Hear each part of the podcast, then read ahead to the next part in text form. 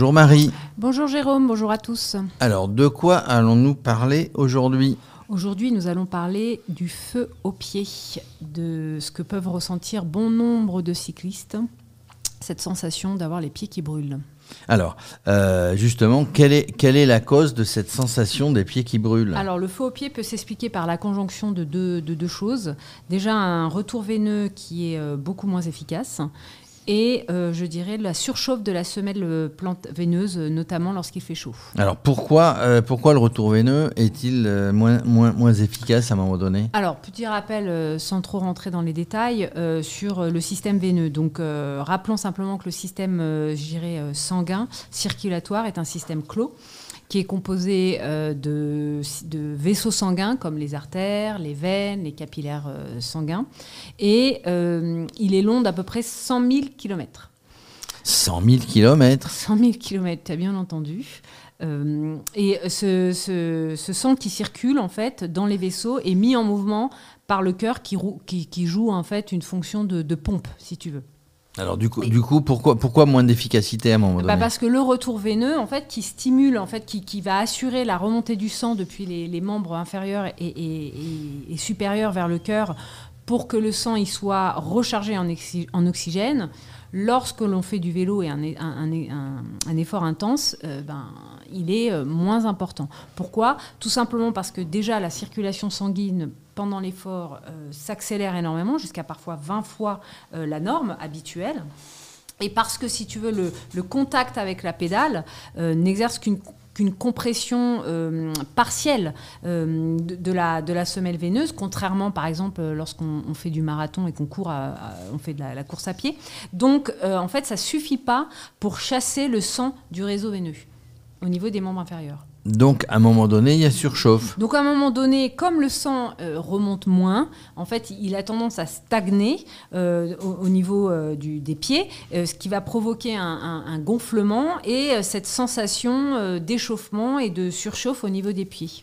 En plus, à cette surchauffe qu'on va dire anatomico-fonctionnelle, si tu veux, va s'ajouter un, autre dysfonctionnement parfois, notamment quand il fait très chaud. C'est un, le phénomène de un problème au niveau de la thermorégulation des pieds. Donc, euh, surchauffe, euh, surchauffe aggravée par quelques phénomènes. Alors, la, surchauffe, la thermorégulation qui, du pied qui fonctionne mal va naturellement euh, accentuer cette sensation de, brûlure.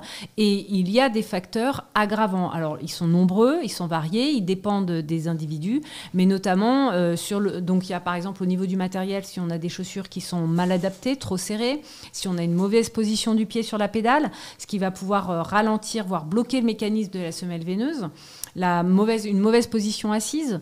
Lorsqu'on est mal assis, on va pouvoir provoquer une compression de la veine cave qui, elle, normalement, doit. Cette compression va ralentir le retour veineux aussi. Et ensuite, il y a euh, l'individu, c'est-à-dire par exemple ceux qui sont sujets à des troubles euh, fonctionnels veineux, comme euh, les varices, les œdèmes, une mauvaise circulation sanguine. Bon, bah, eux vont être, ça va être des facteurs aggravants. Il y a l'excès de poids. On a, si on a des pieds creux et plats, évidemment.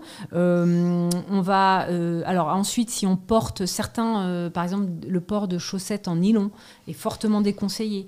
et puis, naturellement, les fortes chaleurs lorsqu'il fait très chaud à l'extérieur.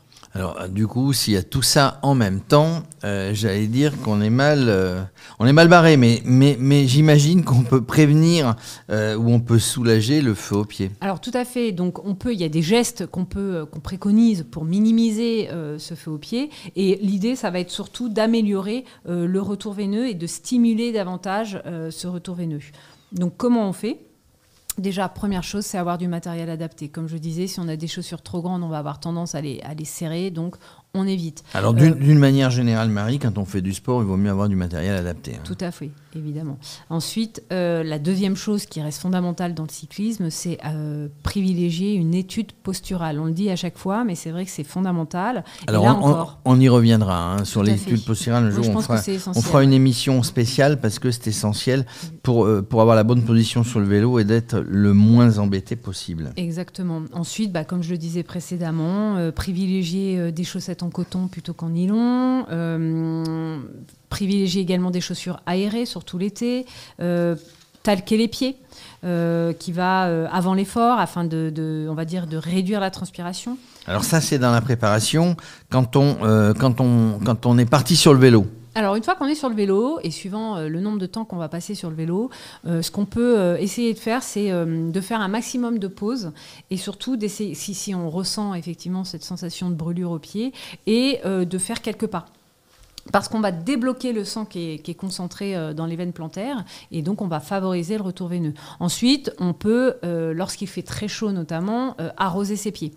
Euh, et euh, parfois, on peut même utiliser des, des sprays pardon, euh, cryogéniques qui vont donner cette sensation de froid et donc enfin, agir sur la thermorégulation du pied.